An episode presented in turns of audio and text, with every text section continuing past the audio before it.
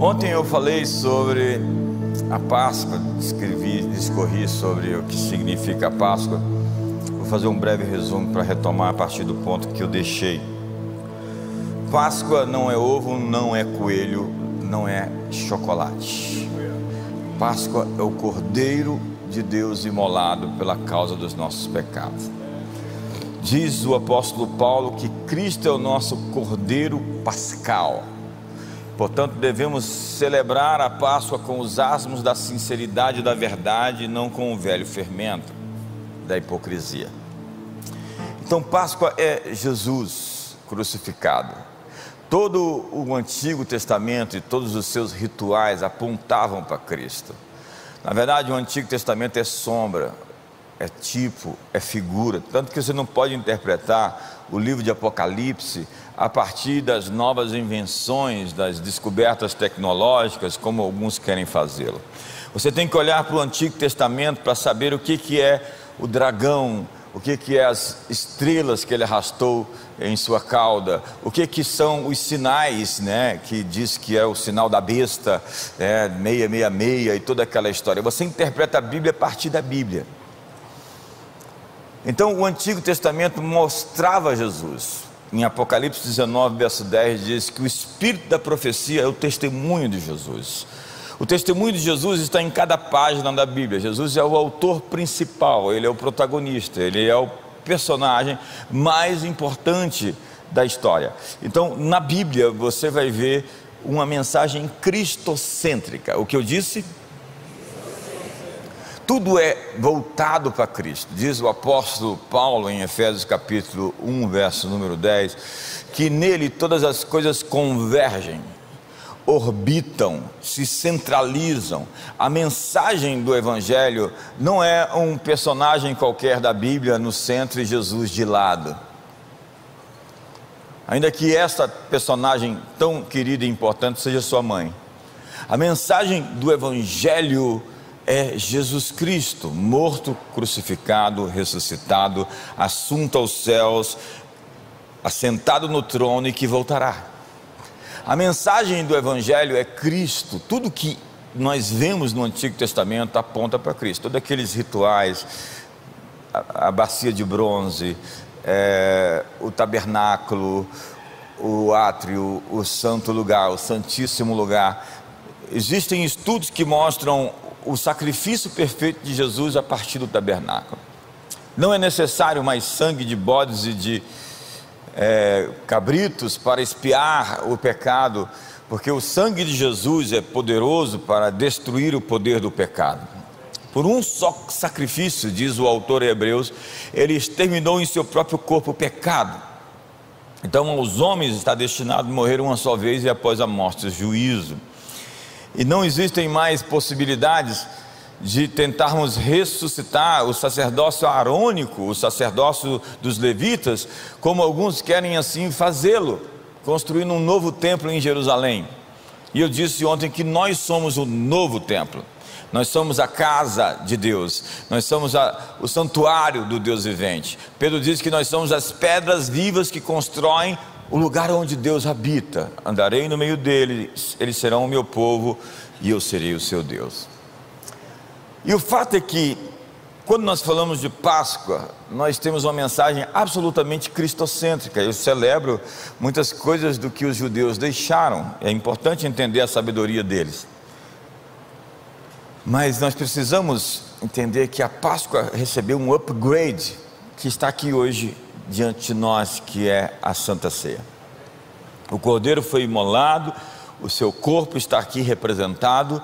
Eles comiam o cordeiro em suas casas, com cajado na mão, sapatos nos pés, lombos cingidos, para fazer a travessia do Egito para a terra prometida.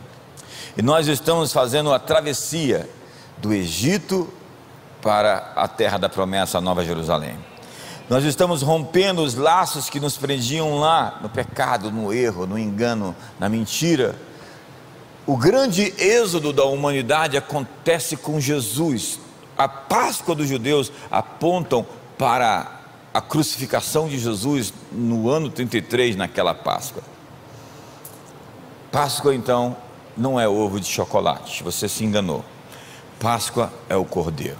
A segunda coisa que a Páscoa é, é o sangue do cordeiro. Se você for ver todo o ritual dos sacerdotes aspergindo o sangue do cordeiro que era é, morto no povo, era um ritual de proteção, o sangue colocado nos umbrais das portas, o próprio sacrifício que Deus fez antes da fundação do mundo. A Bíblia diz que o cordeiro foi morto antes da fundação do mundo. É a representação de que Jesus já era o plano de redenção antes do pecado existir. Você tem um problema para resolver? Deus já tem a solução para ele antes dele acontecer. Se o inimigo estiver tramando contra você, fazendo alguma coisa contra você, Deus já está na frente dele, trazendo a solução e as respostas que você precisa antes disso. O cordeiro foi morto antes da fundação do mundo, porque Deus está adiantado nesse jogo, sempre um passo à frente. As pessoas dizem: só um passo, só um passo é o suficiente. Tá bom, um milhão de passos à frente. É como um jogador de xadrez que sabe onde é que ele vai chegar no checkmate antes do jogo começar. Deus sabe onde vai dar o checkmate. Na verdade, Deus não está desesperado nos céus. Oh, lá o que está acontecendo no Brasil, aquele ministro da economia. não, não, Deus não está assustado, assombrado. Na verdade, a Bíblia diz que ele está rindo, zombando dos príncipes desse mundo que conspiram contra o Senhor e contra o seu ungido. O fato é que Jesus Cristo está no trono e ele derramou o seu sangue pela causa dos nossos pecados. Então, Páscoa é o sangue do Cordeiro que era colocado nos umbrais. E Moisés estudou na universidade do sol, a Harvard dos seus dias, colocando sangue nos umbrais das portas. O pessoal fala: olha só isso, Moisés foi para aquela igreja lá no Ipca Hall e agora está fazendo as maluquices lá, tremendo, adorando daquele jeito. Que coisa estranha as igrejas fazem com as pessoas. Moisés estava colocando sangue nos umbrais e as pessoas diziam: O que, que você está fazendo aí, doutor Moisés? Eu estou mantendo a morte à distância. Você pode, você pode. Você pode achar que Moisés é um idiota porque está colocando sangue nos umbrais, mas espera ver até o anjo da morte passar. Aí você vai ver quem é o idiota.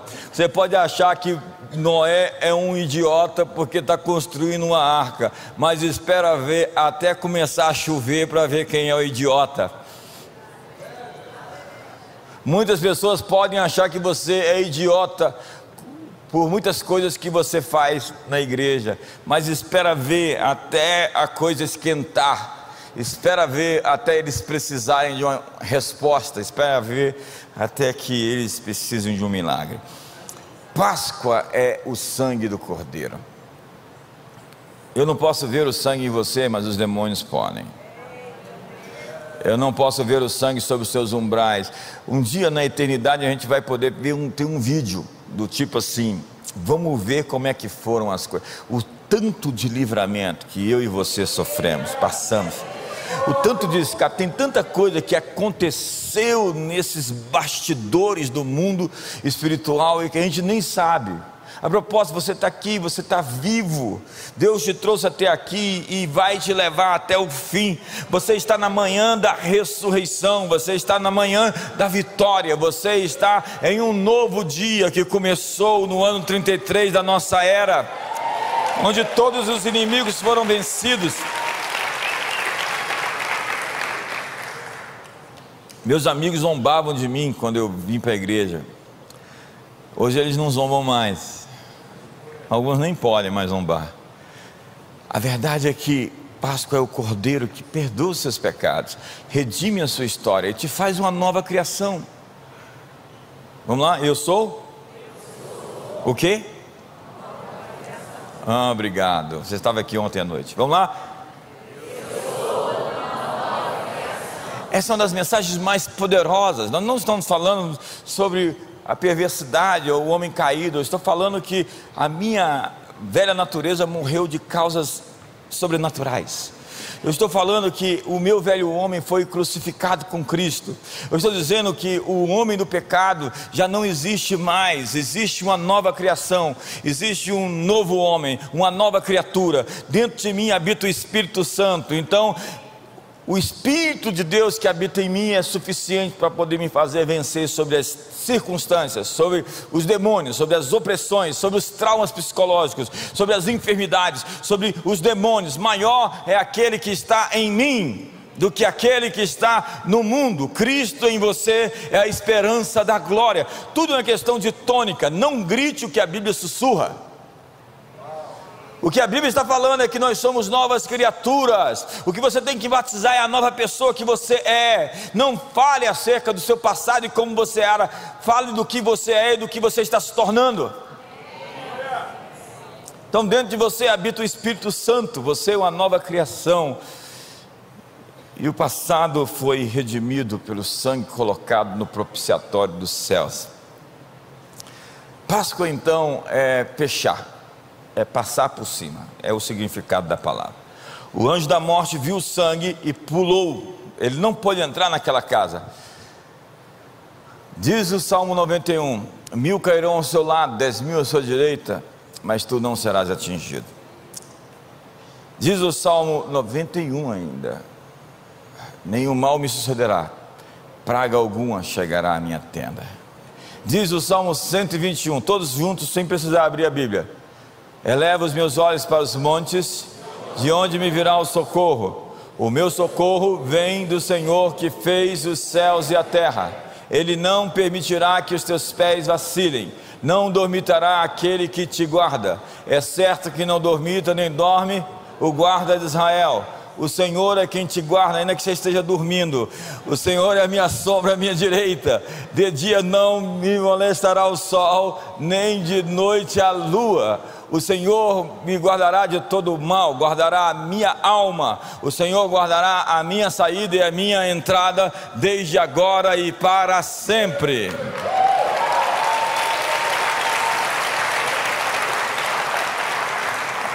Então, Páscoa é fechar, é passar por cima. Então, o inimigo não consegue ultrapassar a barreira que Deus colocou. Deus está colocando barreiras hoje contra os seus inimigos. Deus está colocando barreiras hoje sobre os seus filhos. Deus está colocando barreiras hoje sobre os seus negócios, sobre suas finanças. Deus está colocando barreiras hoje nas suas emoções, no seu mundo interior. Quantos sabem que Deus está colocando proteção e anjos para você que veio buscá-lo nessa manhã? Sabe, bem nenhum falta aqueles que o buscam. Você passa uma madrugada aqui buscando a Deus, você acha que isso não está contabilizado no céu? Cada coisa que você faz para Deus, diz lá em 1 Coríntios capítulo 15, verso 58, amados, sede sempre abundantes na obra do Senhor, sabendo que o vosso trabalho no Senhor não é vão. Nós não estamos aqui fazendo nada, absolutamente nada que não seja para Ele. Esse culto está direcionado para Ele. Nós queremos adorá-lo com tudo que somos, com tudo que temos, com tudo que fazemos. E essa é a ceia, e essa é a Páscoa que também é a ressurreição. E aqui eu encerro, acabaram meus 15 minutos. Não, não, eu vou até meio-dia, se fica pouco não. A gente já puxou o sofá ali.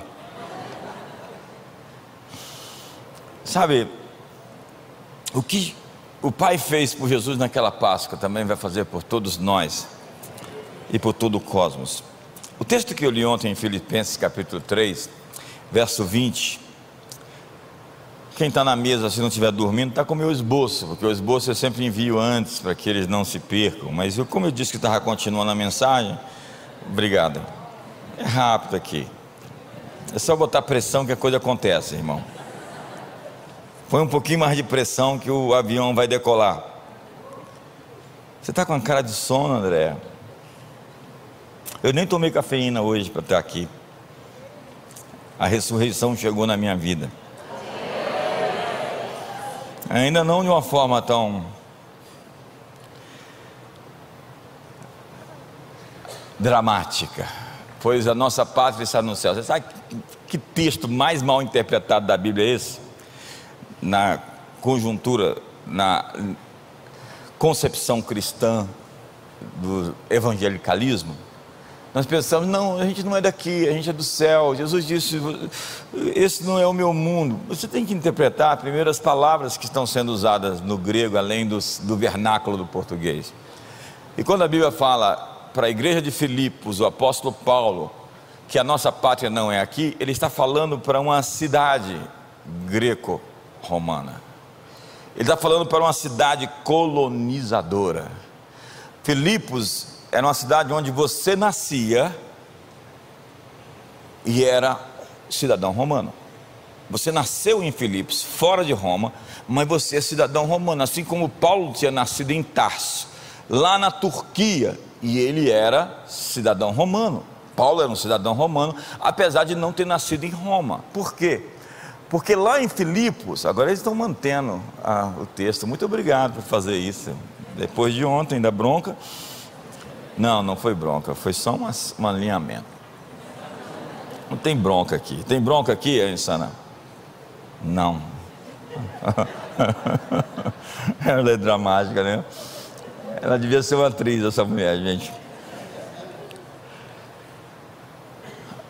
Ele está falando a uma cidade que existia para estender a cultura de Roma às outras cidades e abrigar os cidadãos romanos longe de casa.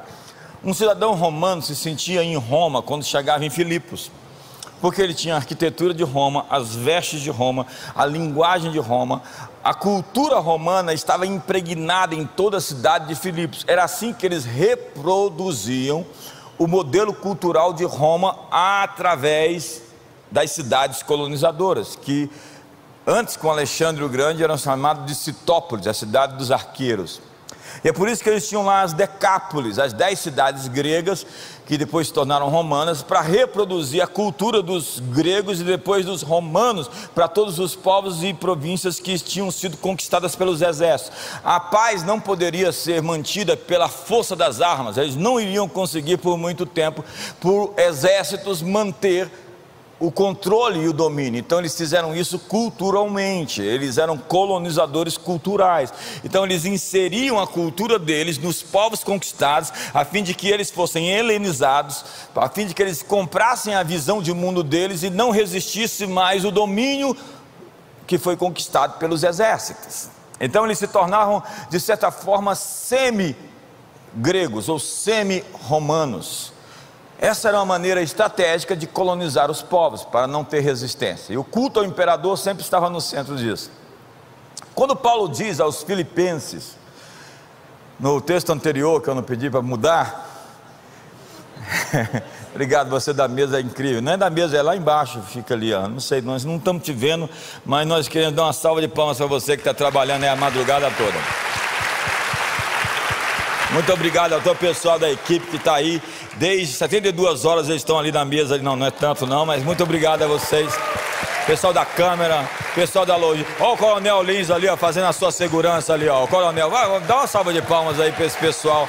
Pessoal dos brigadistas, tanta gente. Para insana não, só para o pessoal ali. Vamos dar uma salva de palmas. O pessoal está trabalhando aqui nos bastidores.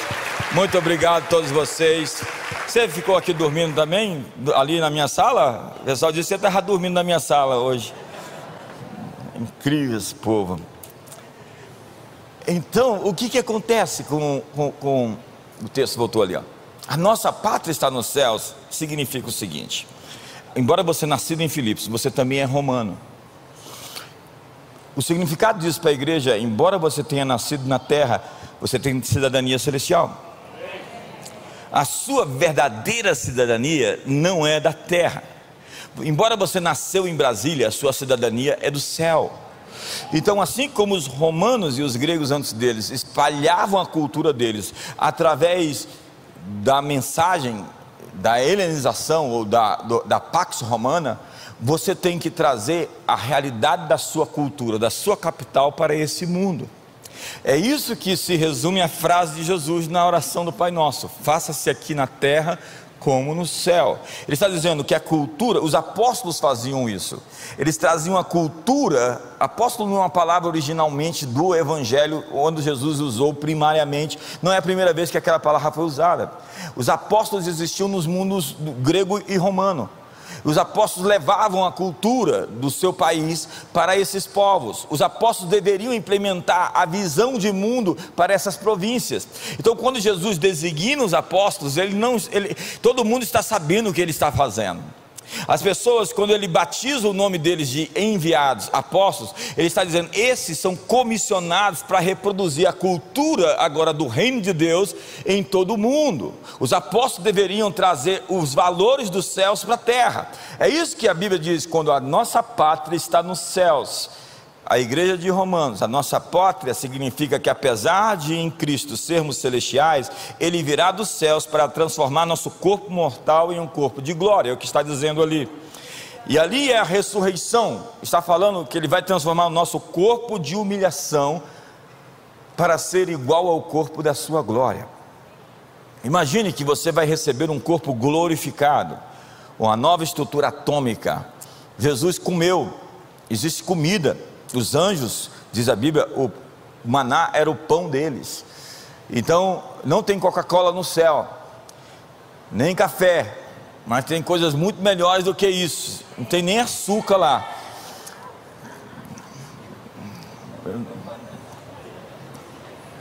Você está rindo de quê? De você mesmo. Então, assim como o Antigo Testamento ele é a sombra do novo, a terra era uma espécie de sombra do céu. Todas as coisas que existem na terra existem nos céus ou agora no inferno. Cadeiras são tronos que existem nos céus, roupas. E o céu não é um mundo etéreo. É, vamos falar da ressurreição. Jesus ressuscitou em um corpo e ele comeu e ele foi tocado, e ele ascendeu aos céus, e ele está assentado no trono, com um corpo. Então, o espiritual não significa não material, porque o Filho de Deus está com um corpo que pode ser tocado, assentado no trono do universo. Então, não pense que o mundo espiritual simplesmente a gente vai viver desencarnados sem corpos, porque a ressurreição é simplesmente a mensagem de que nós vamos receber uma nova estrutura física molecular um dia onde os nossos corpos serão ressuscitados. Mas o sujeito foi queimado, aquele corpo tem um DNA. E o DNA é uma coisa exclusiva. Então, o Deus que fez o corpo sabe chamar o DNA de volta daquele corpo espalhado no universo inteiro para voltar àquele lugar. Quantos estão comigo aqui, em nome de Jesus? Muito obrigado pelo entusiasmo, apesar de você estar dormindo. Mas eu não vou ensinar, eu vou terminar. Ah, esse ar está com sono. esse ar aí está com sono. 1 Coríntios 15, olha só o que diz o texto. Isso afirma, irmãos, que a carne e o sangue não podem herdar o reino de Deus, nem a corrupção herdar a incorrupção. Eis que vos digo um mistério: nem todos dormiremos, só os que ficaram aqui a madrugada inteira. Mas, não, não, não vai. Eu dormir aqui é morrer mesmo. Não vai morrer agora. Só daqui a 50 anos, 60 anos. Ou não vai morrer nunca. Mas transformados seremos todos. Num momento, num abrir e fechar de olhos ao ressoar da última trombeta, a trombeta soará, os mortos ressuscitarão incorruptíveis e nós seremos transformados. Sabe o que a Bíblia está dizendo aqui? Que o dia do arrebatamento é o dia da ressurreição dos mortos. E então esquece os sete anos.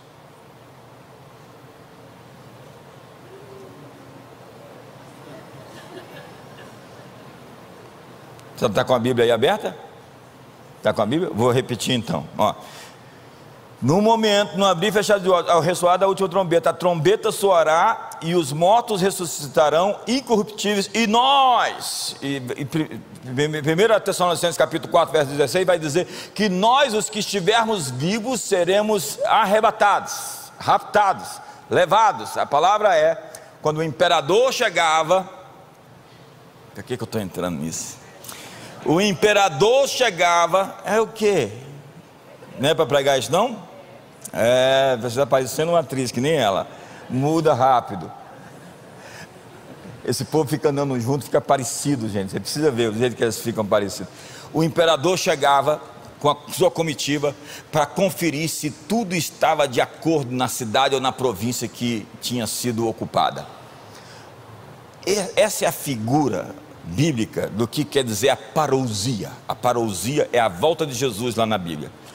O imperador do universo, o rei do universo, vai vir conferir se a terra está como o céu. E aí sim, o que não tiver de acordo, ele vai fazer sujeitar debaixo dos seus pés. Mas ele vem, e a Bíblia diz, e a história e o costume diz que ele ficava do lado de fora da cidade, toda a cidade se encontrava com ele e depois o levava para dentro da cidade, que é isso que vai acontecer com o planeta Terra. Se você não entendeu, eu explico depois, daqui a 50 anos. Transformados seremos, porque é necessário que esse corpo corruptível se revista da incorruptibilidade, que o corpo mortal se revista da imortalidade. E quando esse corpo corruptível se revestir de incorruptibilidade, quando o que é mortal se revestir da imortalidade, então se cumprirá a palavra que está escrita: tragada foi a morte pela vitória. Onde está a morte, a tua vitória? Onde está a morte, o teu aguilhão? O aguilhão da morte é o pecado, e a força do pecado é a lei, graças a Deus que nos dá a vitória por intermédio de nosso Senhor Jesus Cristo. Então, ele não virá destruir os nossos corpos, mas revesti-los de incorruptibilidade. Então, todos teremos uma fisicalidade imortal e incorruptível. Tem um filme interessante, eu acho que não sei se está na Netflix, chama-se Ressurreição. Acaba com aquele Jesus é, gnóstico, porque o Jesus que ressuscitou tem um corpo. Ele veio redimir, inclusive, a estrutura material que existe no universo. Ele veio redimir todas as coisas que caíram. A criação aguarda a revelação dos filhos de Deus, porque toda a criação está sendo redimida. Jesus não veio salvar somente pessoas e levá-las para o céu. Jesus veio restaurar todas as coisas no universo. Entenda, a salvação abraça todas as coisas. Quantos estão comigo aqui entendendo? Porque nessa visão budista, platônica, gnóstica de muitos cristãos, ele simplesmente leva a gente daqui para outro planeta. E o anticristo governa e o mundo acabou. A verdade é que nós, não nesse corpo, não estaremos mais sujeitos a doença, envelhecimento, deterioração, morte. Imagine um corpo que nunca envelhece, que não está sujeito à segunda lei da termodinâmica, que não está sujeito à lei da entropia. Onde é que nós vemos isso? Lá no deserto. As roupas do povo não envelheceram. Imagina um sapato que durou 40 anos. Enquanto ele estava no deserto, as coisas não envelheciam. Aquele momento abriu-se um gap da história, um tempo kairos, onde as coisas, as roupas, as vestes não envelheceram. Imagina um mundo onde as coisas não envelhecem. O que é envelhecimento? É desintegração. Diz lá na Bíblia que não deixará que o teu corpo veja corrupção. E a palavra corrupção é essa desintegração. As células começam a se desfazer, se separar, e as coisas começam a envelhecer. Agora imagine um universo onde as coisas não mais se desfazem, onde elas permanecem sólidas, firmes e se renovam. A Bíblia diz lá em Apocalipse 22 que o fruto da árvore é para as nações, para a cura das nações e dará mês a mês e as coisas se renovam todos os dias. Imagina você chega de manhã no espelho, olha para você e fala: "Nossa, você está mais novo do que ontem". Foi eu essa manhã assim, olhando para mim. Não não ainda. Mas o que eu estou querendo te dizer é que a ressurreição já aconteceu e ela vai acontecer com todos aqueles que creem em Cristo. Eu sou a ressurreição e a vida. Quem crê em mim, ainda que morra, viverá. Eu vou pregar às vezes no cemitério, e eu não gosto de pregar no cemitério, ainda mais se o sujeito não foi crente. Depende da atmosfera assim que está no cemitério, a gente sabe qual é o às vezes os familiares não ajudam, eles criam uma atmosfera de angústia, né? O cara está até salvo, mas está todo mundo sentindo falta dele. O, o, o, ponto não é esse. O que, que é? O que aconteceu aí? Quem é o pastor dessa igreja aí? Às vezes eu chego lá fora, tem um pessoal reunido, eu pergunto, quem é o pastor dessa igreja? Aí o pessoal fala, você. Então o pastor mandou vocês entrarem. Ai meu Deus do céu, o que colocaram ontem na minha comida à noite? Onde é que eu estava? Onde, onde você me interrompeu? Cemitério. Aí eu olho para o morto e falo: Você está vendo esse, esse morto? Ele está dizendo uma mensagem para você: Sua vida vai terminar também. O que, que você vai fazer? esse morto está dizendo a última palavra. Tem tanta palavra boa para cemitério: terrorismo, evangelismo. Dobra todo mundo o joelho e se arrepende, porque senão você vai ter um destino. Não, não é isso. Vamos lá. Eu vejo aquele tanto de sepulcro, eu falo, isso aí vai abrir de um dia. Vai chegar um dia em que tudo, segundo Daniel, todos esses túmulos vão se abrir e o mar vai dar seus mortos. Todo mundo, quantos conheceram pessoas que morreram? Você vai voltar a viver dependendo de onde essa pessoa está. Assim, você vai ter um encontro. Nós vamos encontrar, vai ser o reencontro. A palavra morte significa tanatos. Tanatos é separação. Nós somos separados de pessoas. Agora imagine o dia onde todos nós vamos estar reunidos numa grande fraternidade universal. Uau! Está até empolgado, o pessoal não está tão empolgado. Acho que é. Está chegando 8 horas, o pessoal falando assim, está na hora de terminar. E nem comecei a ceia. Então a redenção é a renovação da criação. Pense na redenção não somente com algumas almas salvas, Pense na, na, redenção como as florestas restauradas, com a, a, as cachoeiras restauradas, os mares restaurados, a biodiversidade restaurada. Pense na restauração de todas as coisas que foram um dias caídas, porque quando o homem caiu, tudo caiu com ele. Quando o homem é erguido, é por isso que a ardente expectativa da criação aguarda os filhos de Deus, a manifestação da igreja, é porque quando o homem for levantado, todas as coisas serão levantadas com o homem. O homem é o Senhor dessa criação chamada terra. Deus colocou o homem como a extensão do seu braço, do seu domínio do seu governo. Está lá em toda a Bíblia, desde Gênesis capítulo 1.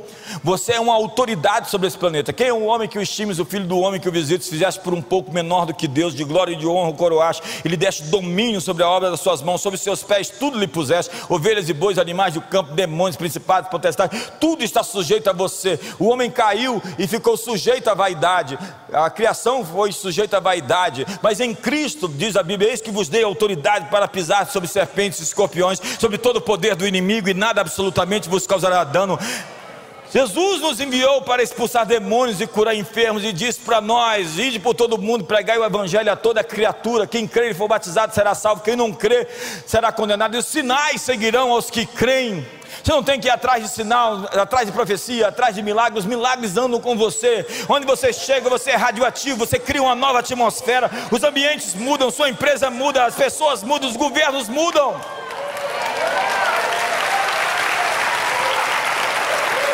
Então diz a Bíblia que as árvores baterão palmas, os rios celebrarão, o ermo exultará, o deserto florescerá, todo o vale será aterrado, e nivelados todos os montes e outeiros, e todo, tudo que é tortuoso será retificado, e os lugares escabrosos aplanados. Eis que o Senhor Deus virá com poder, e o seu braço dominará. Venha o teu reino, faça-se na terra como no céu. É isso aqui que está em todo o Antigo Testamento.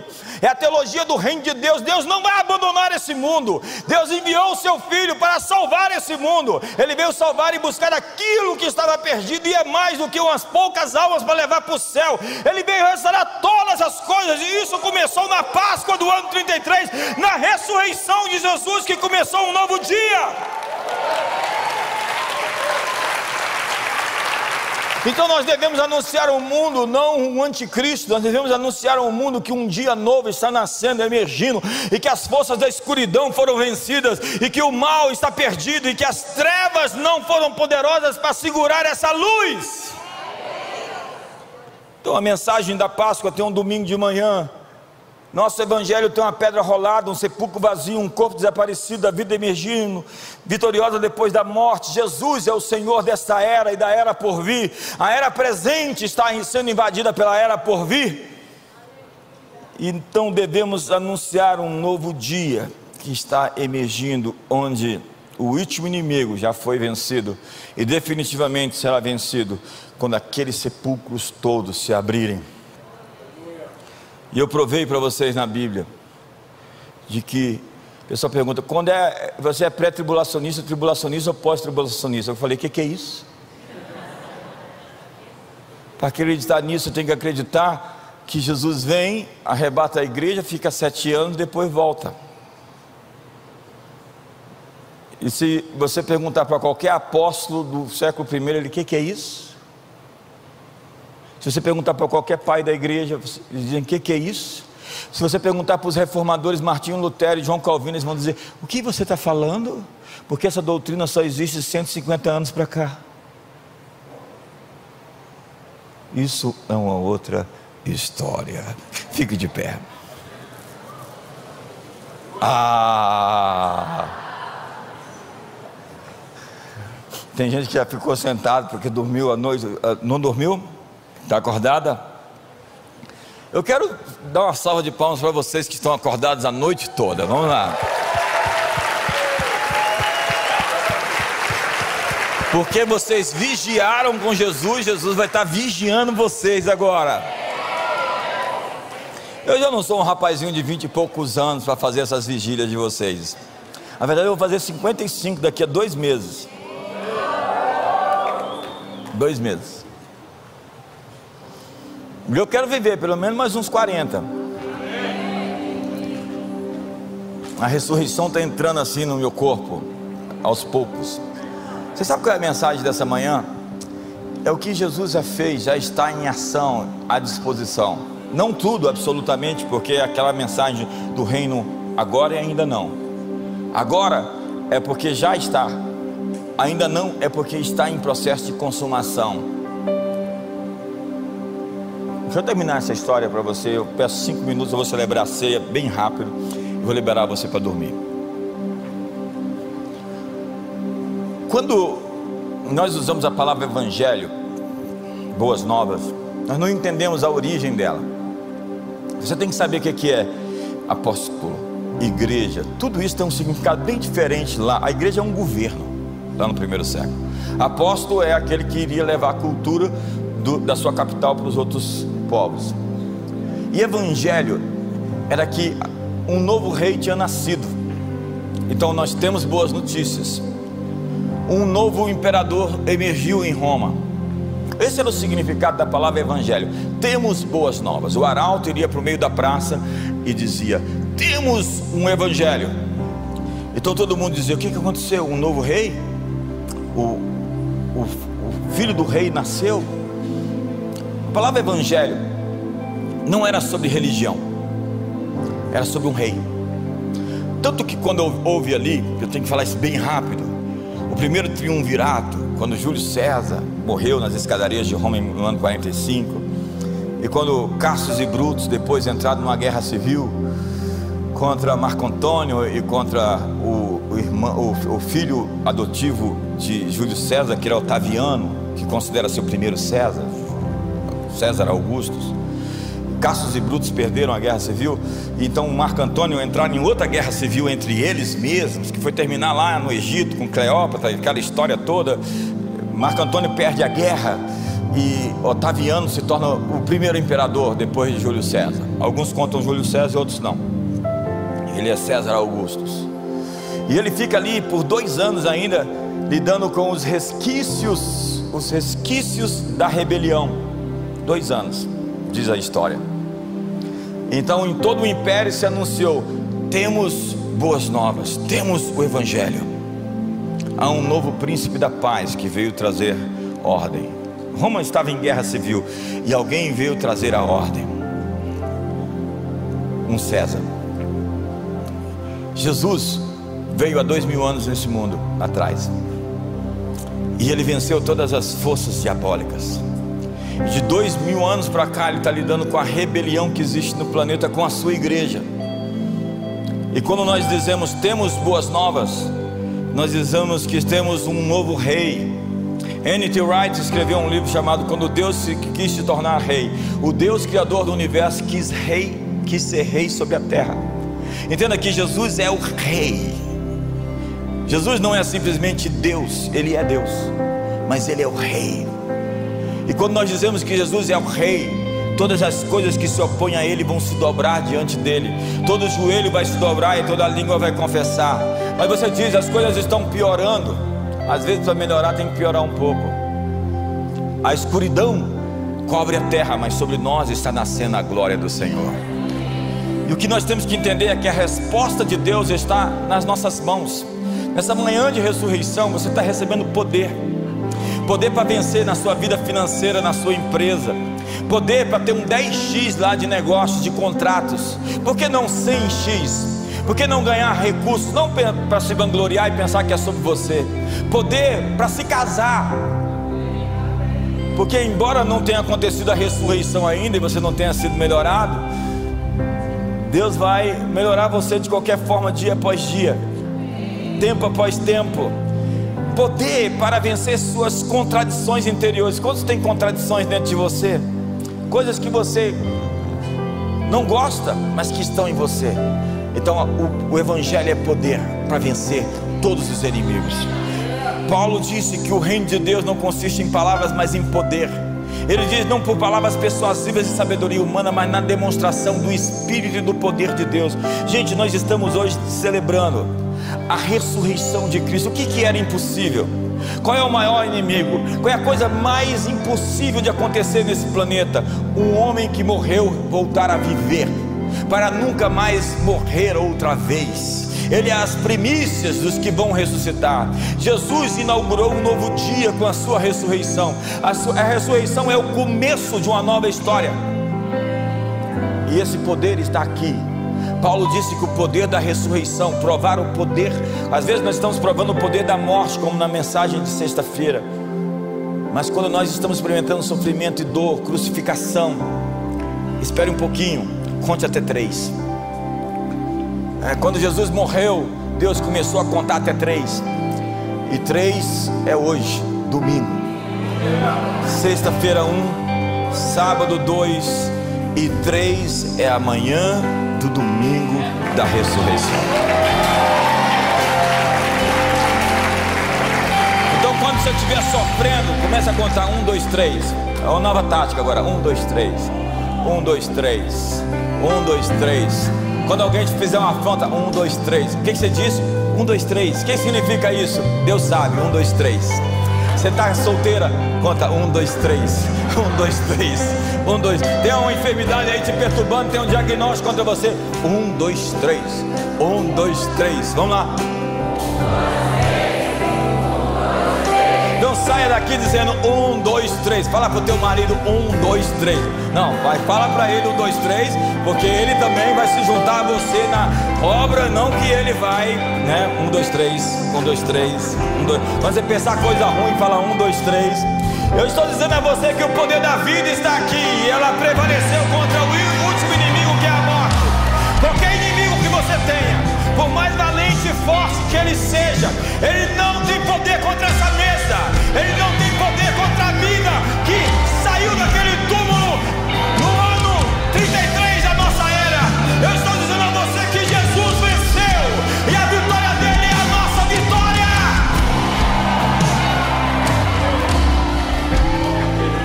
Felizes agora? Acordou, acordou, não está mais nem dormindo. Nem está dormindo mais, não quer mais nem dormir. Quantos já jejuaram que falaram assim: Eu nunca mais preciso comer na vida? Você já teve essa experiência? É porque você ainda não jejuou de verdade. Tem uma hora que você jejua, você fala assim, cara, comer é desnecessário. Para que comer se eu tenho tanta lucidez e clareza mental? Sinto Deus tão forte perto de mim, eu vou comer nunca mais. Quando já acordaram assim de jejum, falaram que alegria. Jejum é aflição de alma, segundo Isaías 58. Mas se você chegou nesse ponto e acordar e falar assim, eu estou de jejum, glória a Deus, é porque você mudou a frequência. Porque jejum é aflição de alma, você não gosta de jejuar. Ainda mais você, Avanto, que gosta de comer. Mas quando você fica feliz de estar em jejum, você virou uma chave. Quantos estão comigo aqui? Pega a ceia. Eu tenho que terminar, eu quero pregar o dia todo hoje. Sem cafeína hoje. Cadê meu copo? Esse aqui? Quantos vão para Israel comigo esse ano? Vai nada, você nem se inscreveu. Vai. Nós vamos te vender lá para os camelos. Vai não? Então tu paga o resgate já antecipado. olha, olha o rapaz apaixonado, tá vendo? Isso é tudo, isso aqui é bonito. Vai não, vai não, já gritou aqui. Para a gente ser homem, a gente tem que proteger as mulheres. Mulheres, deixe ser protegida por os homens. As feministas dizem, não pode abrir porta, não pode pagar conta. Tem que pagar a conta, irmão. Se ela te, se ele te chamou para sair e não pagou a conta, some com esse cara. Se é teu marido, ora, um, dois, três. oração mais inteligente assim é um, dois, três. Um, dois, três. Senhor, transforma esse homem. Um, dois, três. Senhor, converte esse coração duro. Um, dois, três. Um, dois, três. Uma mentira só dura um final de semana. Sexta-feira ele morreu. Domingo de manhã tudo mudou. Ei, nós estamos num dia aqui que tudo está mudando. Quantos acreditam na mudança no Brasil? Um, dois, três. um, dois, três. Eu espero que não seja um, dois, três anos. Um, dois, três. um, dois, três. Um, dois, três. Começa a contar, irmão. Um, dois, três. Um, dois, três. Em três dias você vai receber uma bênção especial. Você acredita? Um, dois, três. Um, dois, três. Um, dois, três. Um, dois, três.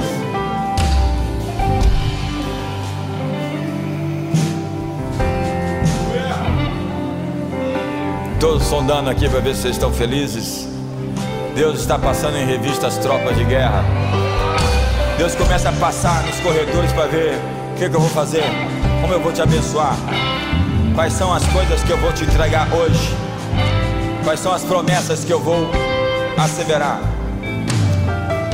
O Senhor Jesus, na noite que foi traído, tomou o pão e disse: Esse é o meu corpo que é dado por vós. Semelhantemente, pegou o cálice e disse: Esse é o cálice da nova aliança, que é dado por vós, que é feita por vós. E todas as vezes que comeis do pão e bebeis do cálice, anunciais a morte do Senhor, até que ele venha. Pegue o pão pegue o cálice e celebre aquele que morreu, mas está vivo pelos séculos dos séculos. Celebramos a ceia.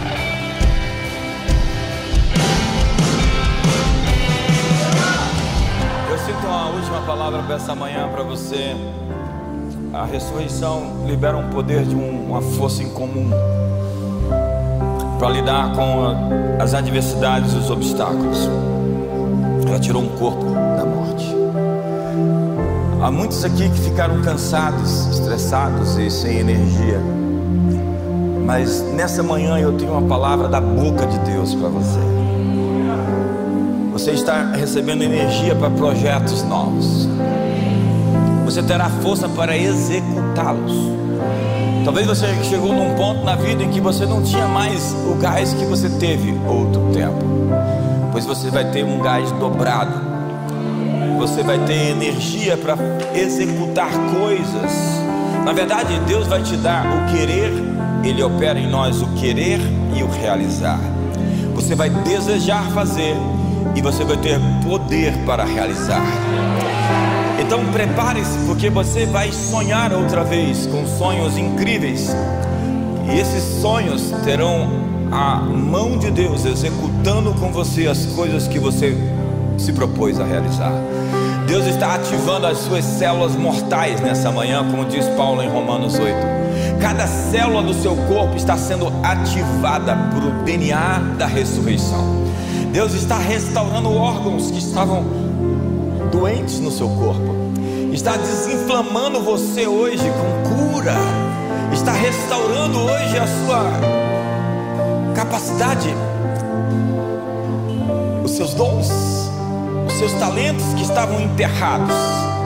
Desperta hoje, acorda hoje, os sonhos de Deus que estão em ti, eles não vão morrer. Na verdade, eles estão acordando. Hoje a morte, toda síndrome de falência, Deus está revertendo hoje a bancarrota financeira. Ele está colocando um limite hoje no inimigo e nas opressões que você sofreu. Ele está parando hoje processos que eram contra você. Ele está lidando com inimigos históricos da sua alma. Ele está de fato ativando o poder da vida em seu corpo, em sua personalidade, em sua alma, em suas emoções, em seu espírito. O primeiro homem foi alma vivente, o segundo homem, espírito vivificante. Este homem está em você, Cristo em você, e Ele está vivificando o seu espírito hoje. Tenha vida hoje, vida abundante hoje. Eu sinto a liberação disso com tanta clareza. Deus está feliz com você, Ele não está com raiva. Deus está sorrindo para você e Ele está te dizendo: existe um futuro e uma esperança. Lance sua semente, lance o seu pão sobre as águas. Não recolhas a tua mão de manhã ou à tarde. Faça comigo aquilo que eu vou confirmar. Que o amor de Deus, e que a graça de Jesus, e a comunhão do Espírito Santo seja sobre a sua vida. Eu estou com você e nós estamos juntos